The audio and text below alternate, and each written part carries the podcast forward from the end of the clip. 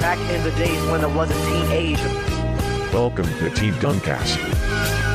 Let's go home! Let's go home, ladies and gentlemen! Let's go home!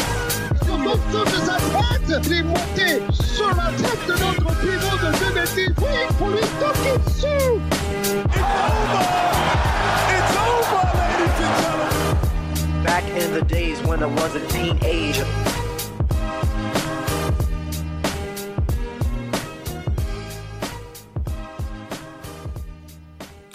Bon, bonsoir les gars. On sait que la NBA c'est un c'est un gros business bien juteux. On le voit avec les transferts, on le voit avec euh, l'actualité. Mais on va parler des franchises qui ont essayé de grappiller un peu leur part du gâteau et qui finalement n'ont pas réussi à perdurer dans le temps et faire en sorte que le business soit florissant. On va parler des franchises d'expansion, des franchises d'expansion qui n'ont pas forcément bien marché, mais qui ont essayé de faire de leur mieux, mais ça n'a pas duré. Il y en a qui ont essayé, ils ont eu des problèmes, j'ai envie de te dire. Voilà, c'est exactement ça. J'ai envie de te dire ça. Donc ce soir, je suis, Quel avec, euh, je suis Merci. avec Loris et Bonjour. je suis avec Mampenda, le plus grand défenseur de KD. Bonjour, messieurs et dames. Comment allez-vous? Ça va, ça va, ça va. Ça va. D'accord, ok. Bah oui, Polo, comme tu dis, euh, il y, a, il y a des franchises, euh, je pense notamment pour les, pour les auditeurs les plus jeunes, qui Mhm. n'ont qui n'ont peut-être même pas le- la connaissance de l'existence de ces franchises-là. Et aujourd'hui, je pense qu'on va se concentrer sur, euh, sur, sur deux franchises qui ont existé, qui sont les Grizzlies de Vancouver et les Charlotte Bobcats. Les Bob- Cher à monsieur Michael Jordan qui a revendu ses parts en Mais plus. Quel nom de beauf les, les, Bob- les Bobcats, ouais, putain. Les Bobcasters. ah là là. Ouais, bah ouais, de notre, euh, de notre GOAT. Non, des plaisirs Vladimir, Michael Jordan. Mais bon, on, sait que c'est pas le, c'est pas le plus grand des, c'est loin d'être le GOAT en termes de, De gestion. Enfin, de gestion de, de quoique, vu qu'il a racheté les, les Charlotte Hornets, je crois, pour 178 Oui, millions de dollars, il les, revend, financier. il les revend pour plus d'un milliard, donc bon. oui, mais t'as vu, il a encore fait une donc, petite, il a encore fait une petite dinguerie, là, sur la dernière draft avant de partir. Tu as un petit cadeau empoisonné. il, il ça- pick. Ouais, voilà, c'est ça. Mais c'est sûr qu'en en termes de gains financiers, C'est int- c'est intestable. Non, ouais, non, c'est chaud, c'est fort. Mais bon, après, lui, on a vu sur le plan. Mais de toute façon, on reviendra dessus plus tard. Mm. Vous, déjà, quand je vous parle des. On va commencer par les, par les, par les Grizzlies de Vancouver dans, dans, le- dans, la, dans la continuité du dernier épisode sur le développement du basket au Canada. Quand je vous parle de, des Grizzlies de Vancouver, ça vous dit quoi, toi? Ça t'évoque quoi, toi, Polo Bah moi, ça m'évoque, comme je te disais, c'est vraiment des, je pense que ce sont des franchises qui ont essayé de, s'implanter dans des coins où il n'y avait Mhm. pas forcément euh, une grosse visibilité. Ils ont essayé de profiter aussi, parce que on parlait que ça n'a pas marché, mais euh, que ce soit pour les Hornets ou pour le pour le pour les Grizzlies, c'est quand même des coins où c'est censé être des terres de basketball, parce que là, bah les Grizzlies c'est dans, dans le Tennessee, donc il y a y a un petit peu de basket, il y a un petit peu de des choses qui sont connues. Mais je pense pas aussi aussi grand pour que une franchise puisse exister. Mais ils se sont dit bon il y a peut-être des choses qui existent. Donc on va essayer quand même de s'implanter et voir ce que, si ça peut prendre quoi Mm. donc je dirais plus euh, de la découverte pour moi si Mm. c'est euh, pour être honnête Et toi, et toi euh, Loris, pardon. Ben, moi, les, les Grizzlies, en deux temps. Déjà, le, si on parle que des Memphis Grizzlies, euh, bah, moi, les premiers souvenirs, c'est pour Gasol, Jason Williams, James Posey. Voilà, ça, c'est les premiers Ouais. souvenirs. Ouais. Et si tu parles des Vancouver Grizzlies, pour moi, c'est genre un truc mystique, tu sais, parce que j'ai jamais vu, du coup, euh, entre Ouais. guillemets. j'ai bah, c'est vrai, tu vois, genre, quand je Mhm. démarre à suivre la NBA, bah, c'était déjà Memphis, tu vois. Ouais. Et euh, Vancouver, euh, ouais, tu sais, quand tu es, quand t'es jeune et que tu essaies de, de, de te goinfrer de NBA, que t'as que des magazines et tout, que tu regardes l'historique vite fait, t'as pas trop internet et tout, que tu regardes qu'en fait, euh, les Vancouver Grizzlies, ben, voilà. C'était- très très compliqué. Ouais. Alors, euh, tu regardes, tu regardes juste les chiffres, les joueurs, etc. Tu fais, ah ouais, putain, c'est la merde. Et après, Ouais. là, tu commences à creuser. Et tu te Mhm. rends compte qu'en fait, même euh, en termes de, de stratégie d'implantation, c'est- c'est c'est pas bien joué non plus, tu vois. Mm. Euh, ce Ah. qui explique le déménagement, du coup. Après, on va, on va, enfin, on va rentrer plus en détail après pour, sur, le, sur le détail de, de la stratégie de développement dont tu parles. Moi, franchement, à titre personnel, les Grizzlies, c'est comme toi. Quand on était jeune, c'était une- on voyait un peu des gens s'habiller avec, euh, bah, tu sais, on, va, on va communément appeler les bandeurs, c'est comme ceux qui, Ceux qui, ceux- Comme ceux Samuel, qui- il faut dire son nom. comme, comme Monsieur Tucker Samuel, bien sûr. Il faut dire son nom. Et tu sais, les gens qui mettent des vestes Charlotte Hornet, les casquettes et tout. Et je voyais beaucoup, moi, quand j'étais jeune, tu sais, c'est des, des, des gens qui mettaient, enfin, des vestes Vancouver Grizzly et tout. Le Bombers, Ouais, voilà, le bomber, c'est tout. avec, avec Euh, la main du, du Grizzly Ouais. derrière, en, en, en vert. Non, en vrai, il était, ça. il était stylé cette veste. Non, il était stylé, il était stylé. Mais on moi, je savais à titre personnel que c'était une franchise qui avait existé. Mais euh, je me demandais toujours pourquoi euh, bah, elle était plus là et tout. Et c'est en grandissant et en m'y reprolongeant un petit peu comme toi que j'ai vu que bah ça, y a, ça a merdé quelque part. Bon, il y a plusieurs facteurs. Mais voilà, c'est une, c'est un, logo quand même qui était assez visible dans les streets ou des choses comme ça ou dans les ou dans ou chez les personnes qui aiment bien s'habiller euh, avec des vêtements de, de la NBA tout simplement quoi. Donc voilà. Et en plus euh, les les Grizzlies de Vancouver pour le coup, eux ils sont arrivés du coup en même temps que leurs cousins euh, de Toronto, des Raptors, ils sont arrivés la même année en 95. Pourquoi pour vous ça a marché d'un côté et pas de l'autre? Ah, Euh, franchement, il y a- il y a- excuse-moi, il y a, il y a des, comme tu as dit, il y a des choix sportifs. Ouais. Et après, ben, il y a, comme tu disais, par rapport à l'implantation derrière, je pense qu'il y a des choses qu'on qu'on merdé. Ça n'a Ouais. pas été fait correctement. Mais je pense que niveau sportif aussi, il y a eu, euh, il y a eu, des, il y a eu des loupés. Tu vois, euh, je- du, côté du, du côté des Raptors, ils ont quand même fait en sorte que le sportif euh, tienne la route, même si ça n'a pas été évident. Mais côté Vancouver Grizzlies, ils sont dit bon, c'est une franchise NBA. De toute façon, on va quand même gagner des thunes. Euh, on va pas trop s'investir, quoi. Après, euh, enfin, tu parlais de stratégie. Pour moi, pour le coup, avec le recul quand même et les recherches qu'on a pu faire, Vancouver, c'est pas une si mauvaise idée. Hein. C'est une ville qui est en pleine expansion au niveau économique, euh, Mhm. même au niveau démographique. On sait que, on sait l'appétence de de David Stern, papa Stern, pour euh, pour le côté business euh, et le développement de la NBA. Pour moi, pour moi, au début, Vancouver coche quand même certaines cases comme ceux que j'ai évoqués. Et en plus, il y a une forte population asiatique, tu vois. Et on connaît les Asiatiques et leur, euh, et leur propension à jouer un peu le jeu au niveau marketing. On a pu le voir à travers des mecs comme Yao Ming ou la franchise de Houston, euh, comment elle s'est développée dans ces coins du monde-là. Donc pour moi, c'était pas une si mauvaise idée que ça. Mais euh, comme dans tout business, la NBA demande son dû. Et euh, il y avait deux conditions en fait qui étaient réunies pour s'implanter à Vancouver. Le premier, c'était de réunir la somme de plus de, de 125 millions, je crois, pour mettre euh, la franchise en place. Et la deuxième, c'était sur la construction de la nouvelle salle, c'est de, de, de recueillir en termes d'abonnement 12 500 personnes.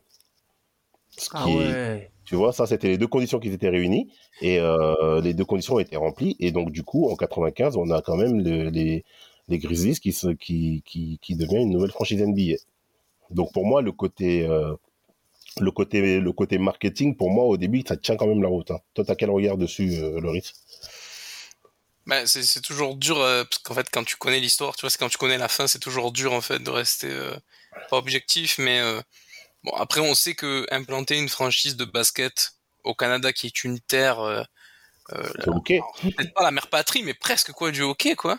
Mm. Donc c'est extrêmement compliqué d'y faire d'y faire son trou, tu vois. Toronto Ouais. ça a pris du temps.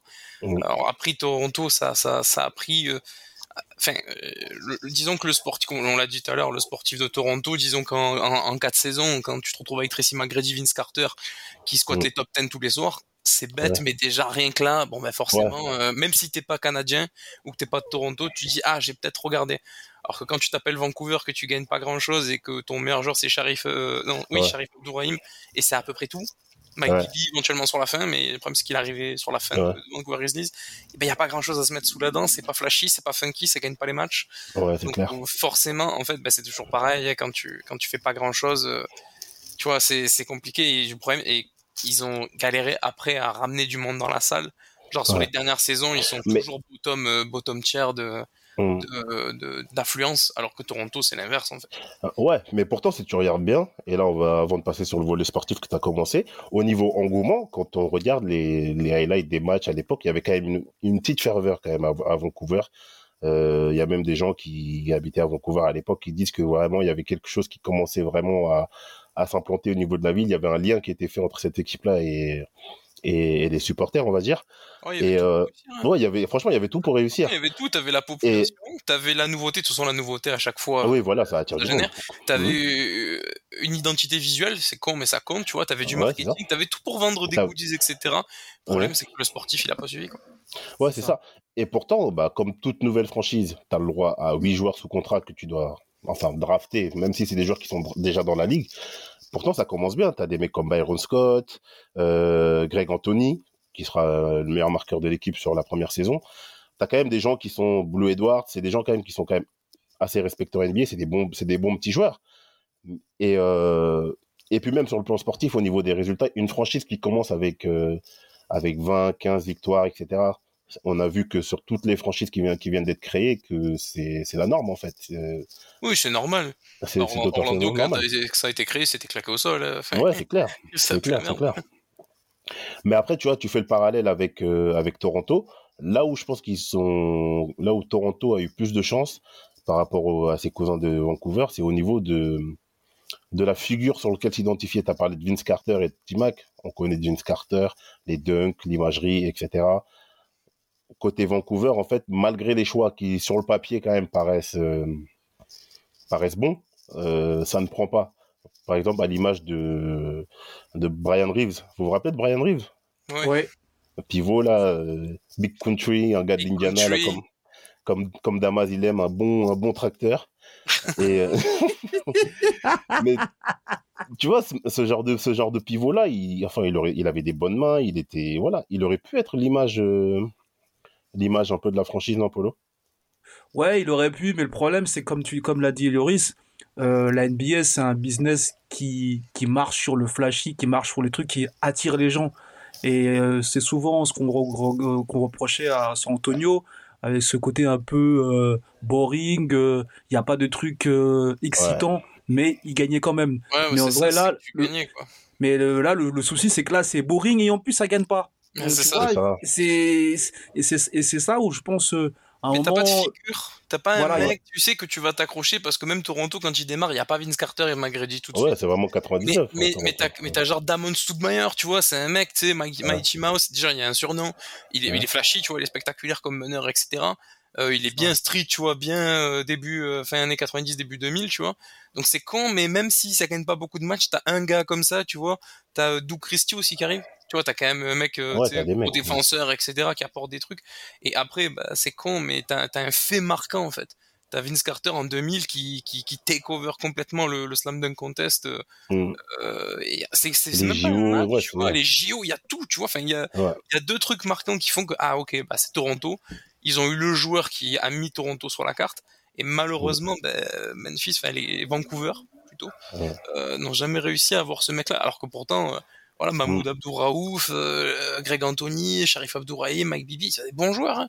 Ouais, bah Abdul Abdourahim, c'est sur le poste 4. C'est moi, franchement, quand j'étais petit, je le, con... enfin, je le mettais clairement dans la conversation des des futurs bons postes 4 de la ligue, à l'image des Kevin Garnett, euh, Jermaine O'Neal, etc. Moi, franchement, je le voyais clairement prendre cette lignée-là. Il était Mais- fort. hein. Ouais, il était très très individuellement, c'était c'était un joueur qui était très très bon.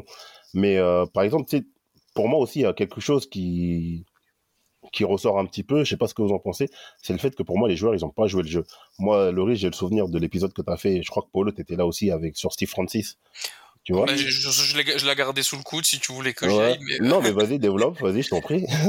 Euh, Steve Francis, euh, bon, je vais pas refaire le- toute l'histoire. euh, De toute façon, il y a une Ouais. vidéo sur une chaîne qui s'appelle Catch euh, qui termine par shoot, tu vois tout ça. Bref. Très bonne chaîne YouTube. euh, merci, c'est gentil.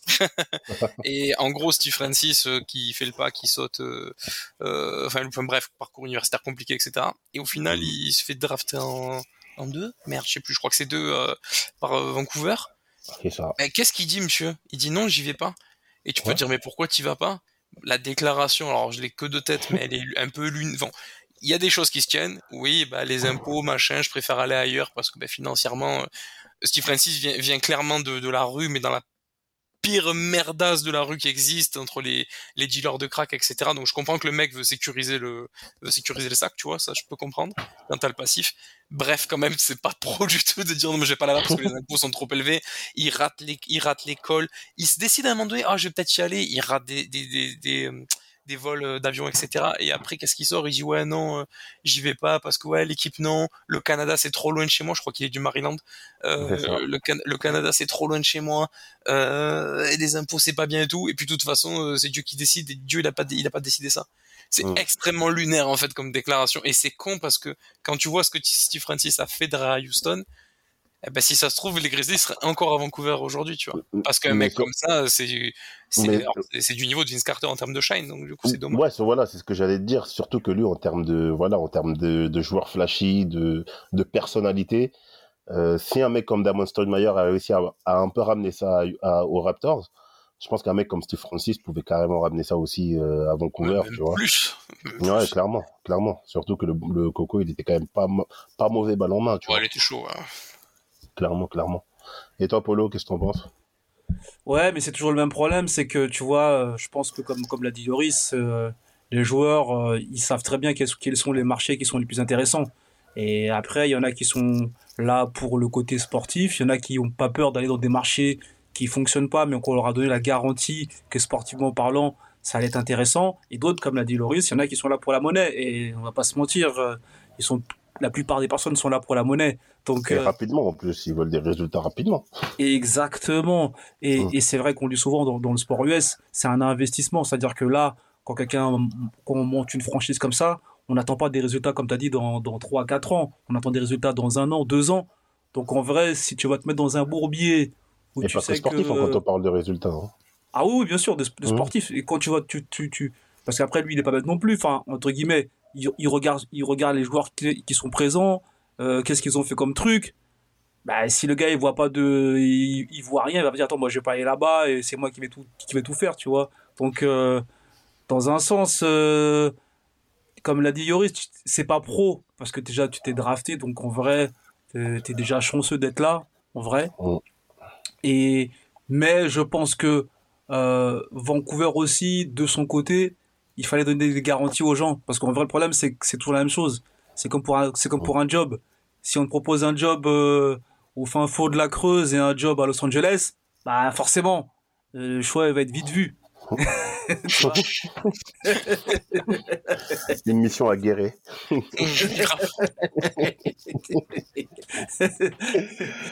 Euh, mais après, après, ce qu'on peut dire aussi, c'est que la NBA quand même a manqué de, de patience avec cette ville, parce que au-delà du fait que les résultats ne prennent pas, qu'il n'y a pas d'identité qui se forme autour de, cette franchise, qu'il n'y a pas de joueurs clairement identifiés, euh, malgré quand même des bons choix, comme on l'a dit, Brian Reeves, euh, Francis, même s'il a refusé de venir, un mec comme Mike Bibby qu'on a vu euh, être un meneur quand même très fiable par la suite en NBA, notamment à Sacramento et tout. Il y a quelque chose qui ne prend pas et euh, je pense que la NBA n'a pas été du tout patient parce qu'on voit quand même, c'est ce que je disais en- tout à l'heure, que dans la ville, il y a quand même des choses qui se passent autour de la franchise. Euh, même si les résultats sont pas là et que la salle un peu se vide, bon ça c'est quand même tout à fait normal, mais il y a quand même un attrait pour cette équipe-là. Et euh, on voit aussi le développement de la ville. Je parlais tout à l'heure de la forte communauté asiatique qui s'implante euh, fin des années 90, début des années 2000 euh, sur sur la ville. Ça, c'est des choses que normalement euh, la NBA doit voir, doit doit prévoir, tu vois. Et moi, je pense que euh, faire cinq années, même si tu au niveau sportif c'est un peu catastrophique et au niveau des résultats c'est pas fou, je pense quand même que cette franchise méritait quand même de d'avoir un peu plus de temps pour se développer, selon moi, en fait. Bah, surtout que c'est un peu bête parce que euh, si tu vois, je parlais de la commu asiate, Vancouver se taille en fin de saison 2001 et c'est là où C'est ça. Yao Ming est drafté. C'est con parce que du coup, t'aurais eu ta, Ouais, ta- ta possible. figure, quoi, tu vois, Exactement. asiatique. euh, qui, parce qu'il y en a beaucoup qui, qui retiennent Yao Ming que juste parce qu'il faisait 2m29. Non, c'était un vrai joueur de basket, tu vois. Et c'est bête, ben, tu vois, tu pouvais. euh, alors, ils pas, il n'y avait pas les réseaux sociaux, il n'y avait pas tous ces trucs euh, de, de maintenant, faut remettre dans le contexte. Mais voilà, les. euh, toi, petit à petit, t'avais les, euh, comment ils appelaient ça, les Latino Nights, ce genre de trucs. Bah, t'aurais pu faire, ils l'ont ils l'ont fait, même avec Houston et tout, une, une Asian Night. Et là, c'est bête, tu vois, tu faisais venir, euh, bah, Houston, il venait en ville. En plus, il y avait Steve Francis. En fait, t'avais une story, tu vois, t'avais des trucs à Ah oui. écrire. C'est dommage, hein, il y avait, il y avait, T-Mac il y avait un derrière, script. ouais. Ouais, ouais, ouais. Non, Mm. mais il y avait un script, hein, c'est, c'est dommage. hein. Là, là, je suis d'accord que la NBA a manqué. Enfin, je les, je les ai trouvés bien plus patients avec d'autres franchises. Clairement. Oui, mais c'est parce que c'est des, des franchises qui sont dans, dans- dans- dans des marchés où ils pouvaient se permettre d'attendre. Je pense que Oui, c'est aussi la, la problématique du marché. le- la problématique du marché, je pense que tu vois, par exemple, quand on parle souvent de, de Damas avec Indiana, je pense qu'il y a des marchés où ils sont moins patients parce qu'ils savent qu'il y a moins de répercussions au niveau du business. Si tu dans un petit marché genre euh, euh, San Antonio, Indiana, des coins un peu, tu vois, des coins un peu perdus, bah tu dis ouais, je vais, je vais peut-être capitaliser là-bas, mais je vais pas perdre du temps si ça mord pas, tu vois. Si je, je j'essaie d'allumer une étincelle et que ça prend pas, je me dis bon, j'ai mis mes deniers quand même, ça m'a rapporté un peu, mais euh, je, je, je, je mets pas de l'argent à, à, j'allonge pas la, la, la, La planche à billets pour faire, pour, pour que ça, que ça puisse marcher, tu vois. Non, mais je suis d'accord. Après, je prends, je prends l'exemple d'Orlando parce que c'est c'est ma team, mais Chaque si, si t'as pas Shaq et Penny dans les 3-4 premières saisons, ben, pff, c'est- c'est- jamais le décolle la franchise, tu vois. Donc Oui, c'est oui, logique, c'est c'est lo- c'est logique. Et après derrière, euh, si ça se trouve, ça n'existerait même plus. En vrai, Orlando. C'est parce Oui, qu'il y, a eu- oui, il y a eu- il y a eu ces deux gars qui t'ont carry avec les exploits contre Jordan et tout. Mais au final, euh, si tu draftais pas ces gars-là, ou peut-être si on avait gardé euh, Chris Webber comme c'était prévu, bah, peut-être qu'on n'aurait pas eu le résultat escompté non plus. Tu sais pas. Hein. En plus derrière, tu fais un mauvais, une mauvaise OP, euh, chaque qui se barre, ben la franchise, elle, elle est moribonde. Merci, au revoir, tu vois. Allez, allons ailleurs, tu vois. Allons, allons à Las Vegas. clairement. bah voilà, mais. ouais, du coup, c'est en fait sur ces 5-6 ans que, du coup, d'existence que, que, que Vancouver va, va, va juste. euh, comment dire euh, Voilà, là, je perds mes mots. Ils vont se contenter juste en fait de ces 5-6 ans où, euh, voilà, clairement, les résultats ne vont pas décoller. Au niveau business, ça prend pas. Au niveau sportif, ça prend pas. Et euh, ça restera en fait une parenthèse dans l'histoire récente de la NBA. Euh, donc du coup, euh, début des années 2000, euh, le propriétaire décide de faire déménager la franchise euh, à Memphis dans le Tennessee, comme disait, comme disait Polo tout à l'heure, en repartant clairement sur autre chose avec euh, une équipe avec des Sean Battier, euh, etc. Mike Et Miller, euh, Mike Miller, etc. Une vraie équipe de brigands là. Et du coup, bah, ça sera en fait la fin de la parenthèse Vancouver Grizzly, qui pour moi, pour ma part, reste quand même dommage, tu vois, parce qu'avoir deux franchises à Toronto, même créer un derby euh, canadien, etc. Il y avait plein de choses qui étaient exploitables, comme tu as dit, Loris. Mais bon, après, malheureusement, ça s'est pas fait au, au grand dam des, des, des personnes qui vivent à Vancouver. Donc voilà. Vous avez quelque chose à rajouter par rapport à cette franchise avant qu'on passe à l'autre? Bah, du coup, pour les plus jeunes, vous savez pourquoi euh, Memphis s'appelle les Grizzlies, sachant qu'il n'y a jamais eu un seul Grizzly, un seul ours euh, dans dans, le le, Tennessee Ten- dans le Tennessee. Voilà, donc euh, vous savez maintenant pourquoi pour les plus jeunes. Voilà, ça. ça. Ça, ça aurait été les Memphis Rock and Roll, je ne sais pas. euh, Les Memphis Elvis. les Memphis Elvis, oh yeah, je ne sais pas, tu vois. je- mais, mais du coup, vous savez pourquoi. Il n'y a jamais eu un brin d'ours dans le Tennessee. Clairement. Bon, l'autre franchise qui aussi euh, aura connu euh, quelques années en NBA, les Charlotte Bobcats. Ça vous dit quoi, vous, les Charlotte Bobcats, les gars? C'est de la merde. En Ça bas. fait penser à, moi, ça, moi, ça- ça me fait penser, ça me fait penser à Borisio, personnellement. Et, et c'est les, les- les pires années de Boris Dio, s'il vous plaît. Oui, mais laisse tomber. Carnage. Bref. Avec, avec son coach, là, le regretté Silas, là. Colombo. non, moi, les, non, mais tu sais, on- je te jure, lui, il avait trop une dégaine, tu sais, des inspecteurs de police noirs, là, américains dans les séries. Toujours énervé. Encore une dernière question, monsieur. Je suis mort. Non, tu vois, moi, les Bobcats, c'est Gérald Wallace. Tu vois, il y a au moins Ouais. des choses positives quand même. Vrai gars. Oui. Vrai gars, mais ouais, c'est pas fou, quoi. c'est pas Ouais. vraiment pas fou, les Bobcats. Ah si, Adam Morrison, pardon. J'ai oublié. Oh, le moustachu. Ah. My bad. J'ai oublié la légende. Bobcats légende, Adam Morrison. Mais, mais justement, par rapport aux Bobcats, par rapport euh, à Vancouver, où vraiment là-bas c'est une découverte du basket, les Bobcats, quand ils reviennent, encore en ligne du nerf, c'est vraiment une terre de basket. On sait que c'est l'état d'origine de Michael Jordan. Euh, c'est là où North Carolina, euh, les Tar Heels, tout ça, on connaît. C'est une terre de basket vraiment. C'est pourquoi d'ailleurs euh, il revient pour investir dans cette franchise-là. Les débuts, les débuts quand même là-bas sont. Il y a tout pour bien faire là-bas, et encore pire qu'à Vancouver parce que vraiment il y a tous les paramètres que je viens de dire. C'est vraiment une terre de basket encore une fois. Ouais, t'as une histoire, surtout. Ouais, t'as vraiment une Pendant, histoire. pendant 10 C'est un ans, voire plus, t'as les Charlotte Hornets qui ont pas fait des choses dégueu. Exactement. et, ouais. donc, tu reviens quand même, t'as.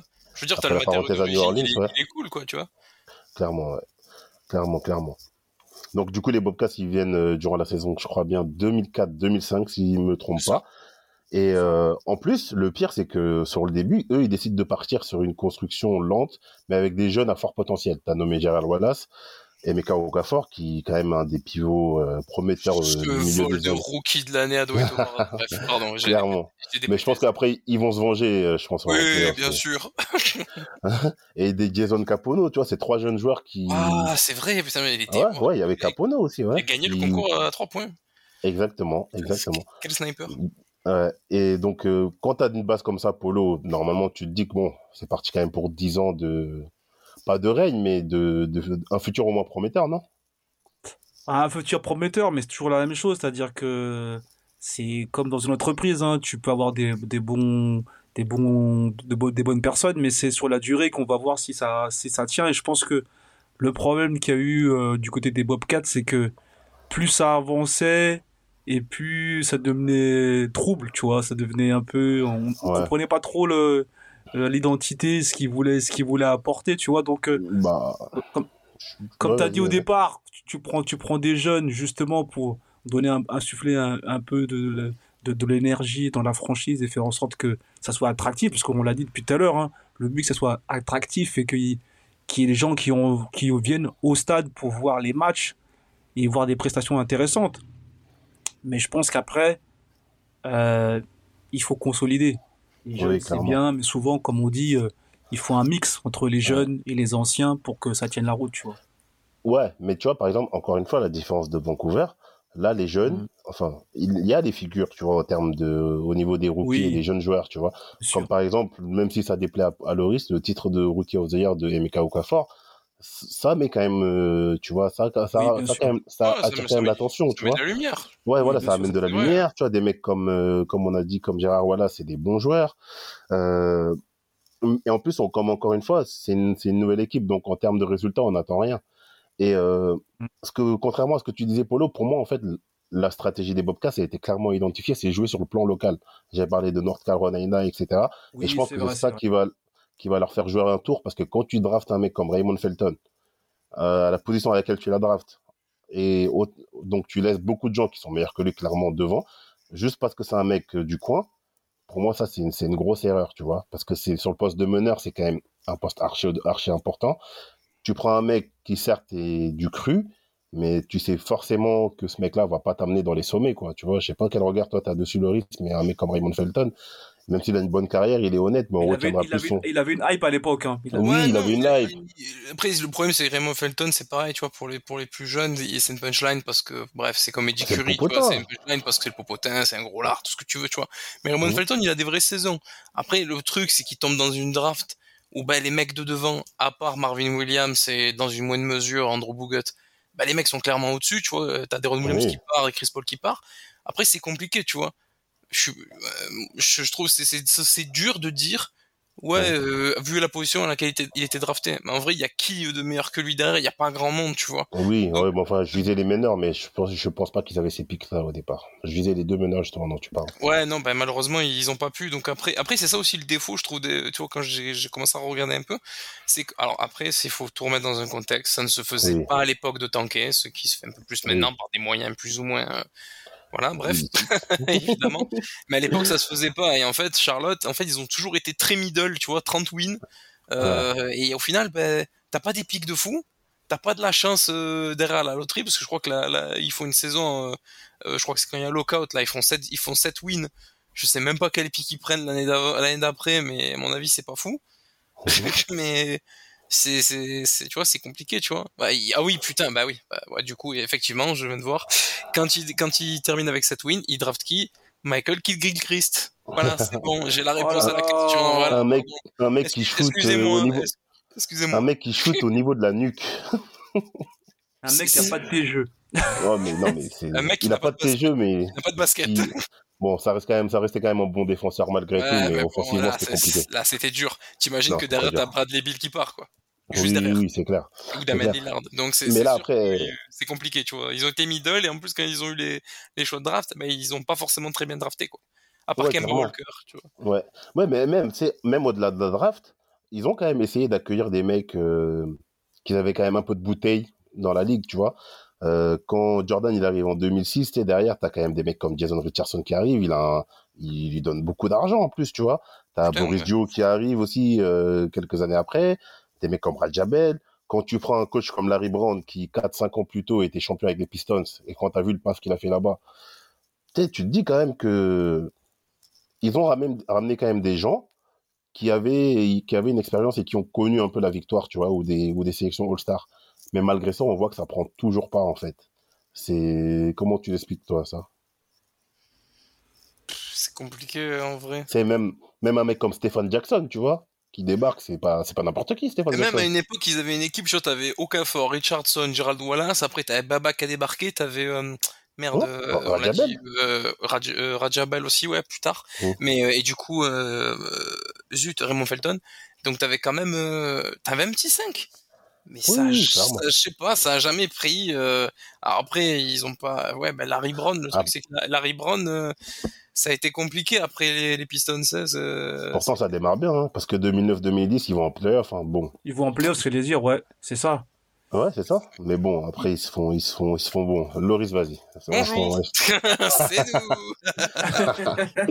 C'est nous Bonjour 4-0 Allez salut bisous au revoir Ouais, mais Et fait, et ils, mes a- kaki Et ils dégueu avaient pas de pas profondeur en vrai, comme tu disais, en fait, ils, ils avaient un ils 5. avaient- Ouais c'est ça, ils avaient un Mais- bon 5 Mais le banc c'était cata C'était vraiment Ouais.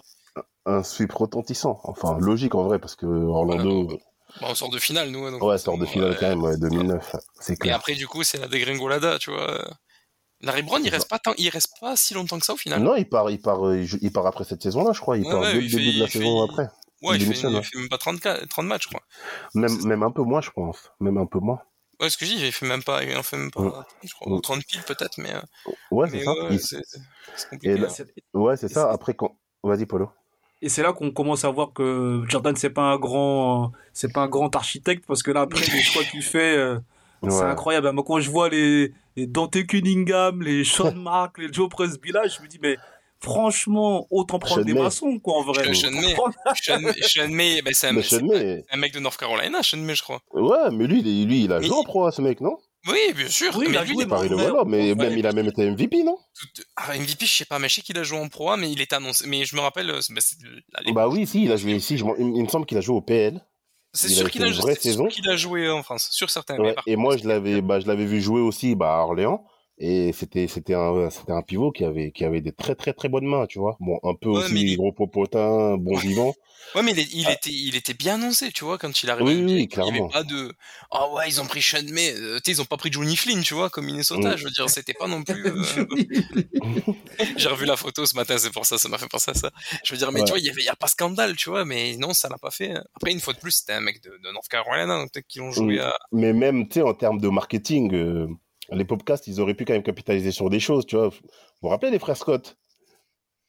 Alors, Oui. moi, alors moi, je ne regardais pas, mais oui, je vois sinon. Nat- Nathan Scott, il joue, il joue au podcast, les gars. bah oui, les gars. Moi, c'est pas une- je, je vous C'est crois, pas une série que je kiffais parfaitement, que, que, que je kiffais trop, parce que je la trouvais trop cliché et tout. Mais tu sais, les mecs comme Vladimir, là, les bandeurs aussi, là. tu sais, ces, ces mecs-là, ça les touche, tu vois. Ça les touche de voir euh, un shooter, un blanc qui sait pas défendre, et jouer au Bobcast.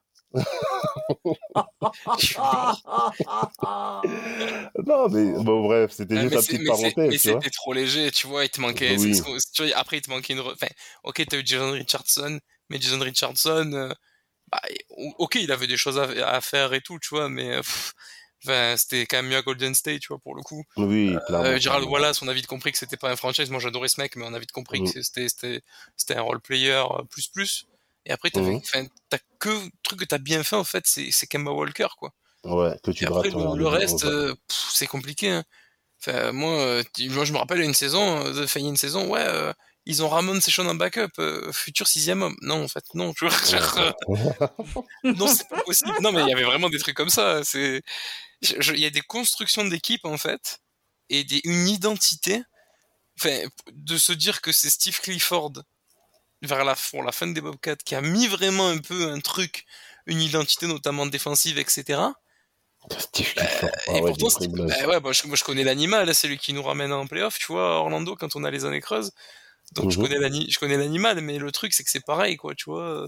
Après il part, et qui c'est qu'on fait revenir encore à Charlotte, qui sont devenus la Hornets, bah c'est encore lui, tu vois. Donc il y a quand même, euh, bah, c'est Ouais. compliqué. Après c'est c'est la période Jordan hein, en termes de gestion, euh, Ouais, on on connaît. sur l'ambulance. j'arrive pas- mais- Moi, ce que j'a- moi, ce que j'arrive pas à comprendre, c'est que il n'y a pas des gens qui lui ont. Enfin, je, enfin, je sais pas. Après, il n'y a pas de gens qui lui ont dit, mec, les choix, ils sont claqués.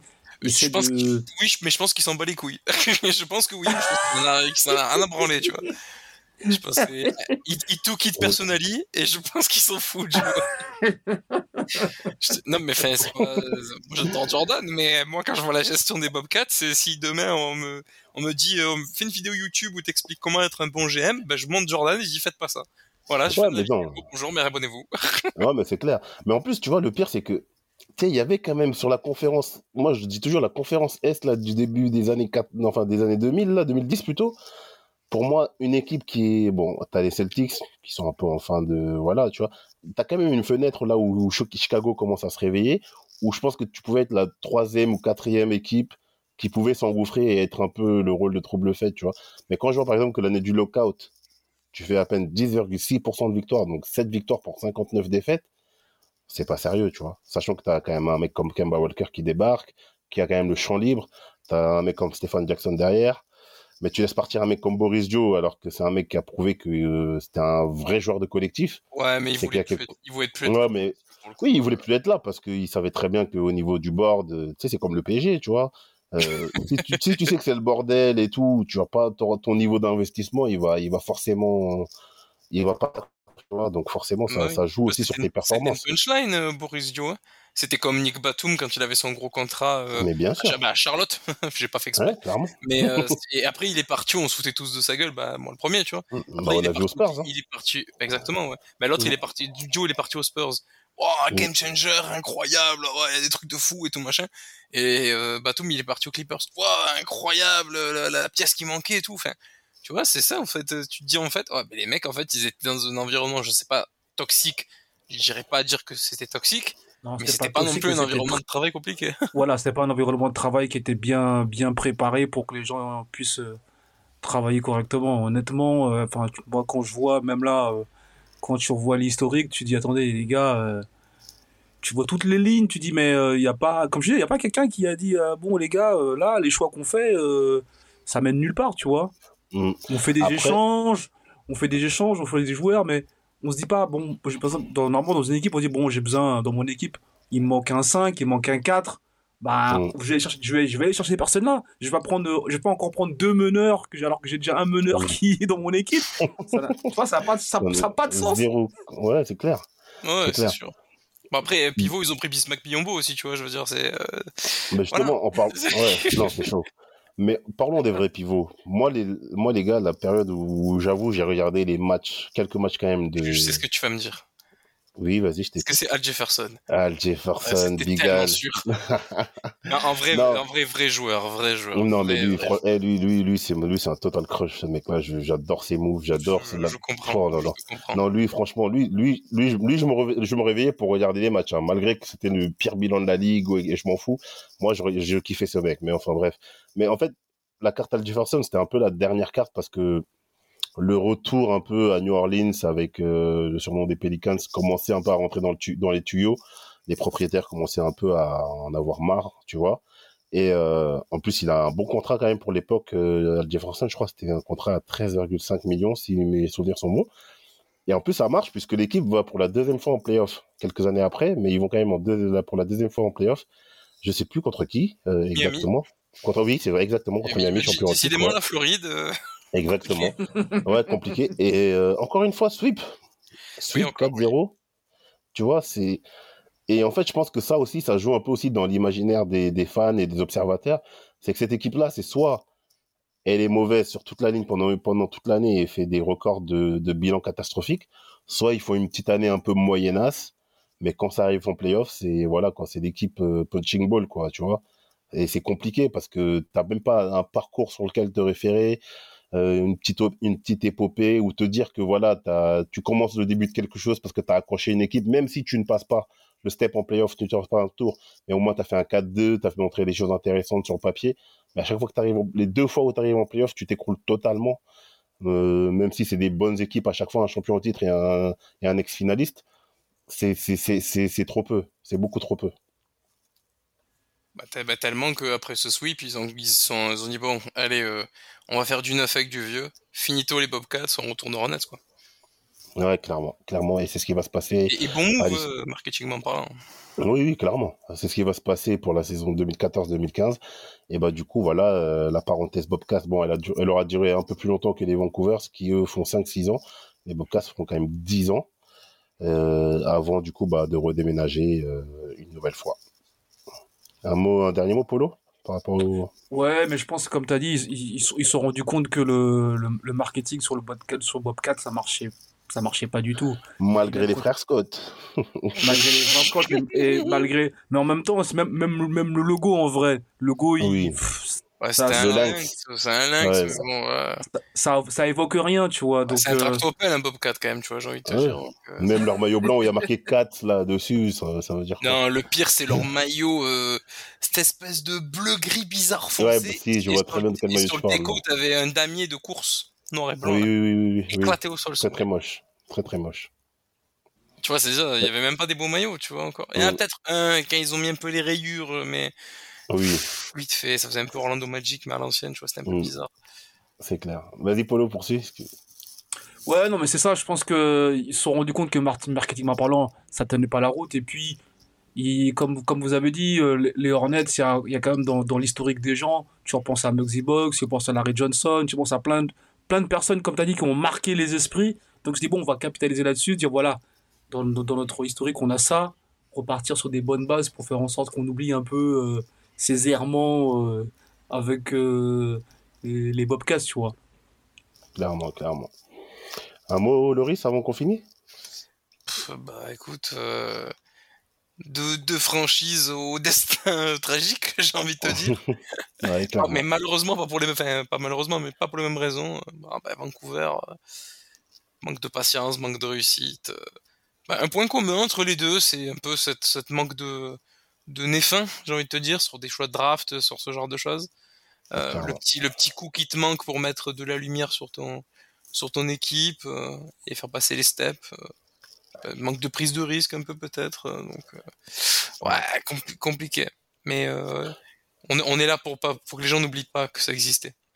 Clairement. Mais surtout, moi aussi, ce que je voulais dire, c'est que quand on voit un peu le destin de ces deux franchises, on se rend compte que l'aspect sportif est très important, mais ça met encore plus en lumière euh, l'aspect marketing sur lequel la NBA euh, base beaucoup de choses. Et en fait, quand tu demandes une expansion, tu n'es pas prêt à ramener des résultats. Je parle même pas de sportif, mais juste en termes d'image, de, de figure sur laquelle les gens peuvent se représenter, qui amènent tout, tout ce qu'on connaît derrière, en termes de maillots vendus, de produits dérivés, etc., bah, tu ne fais pas fois NBA.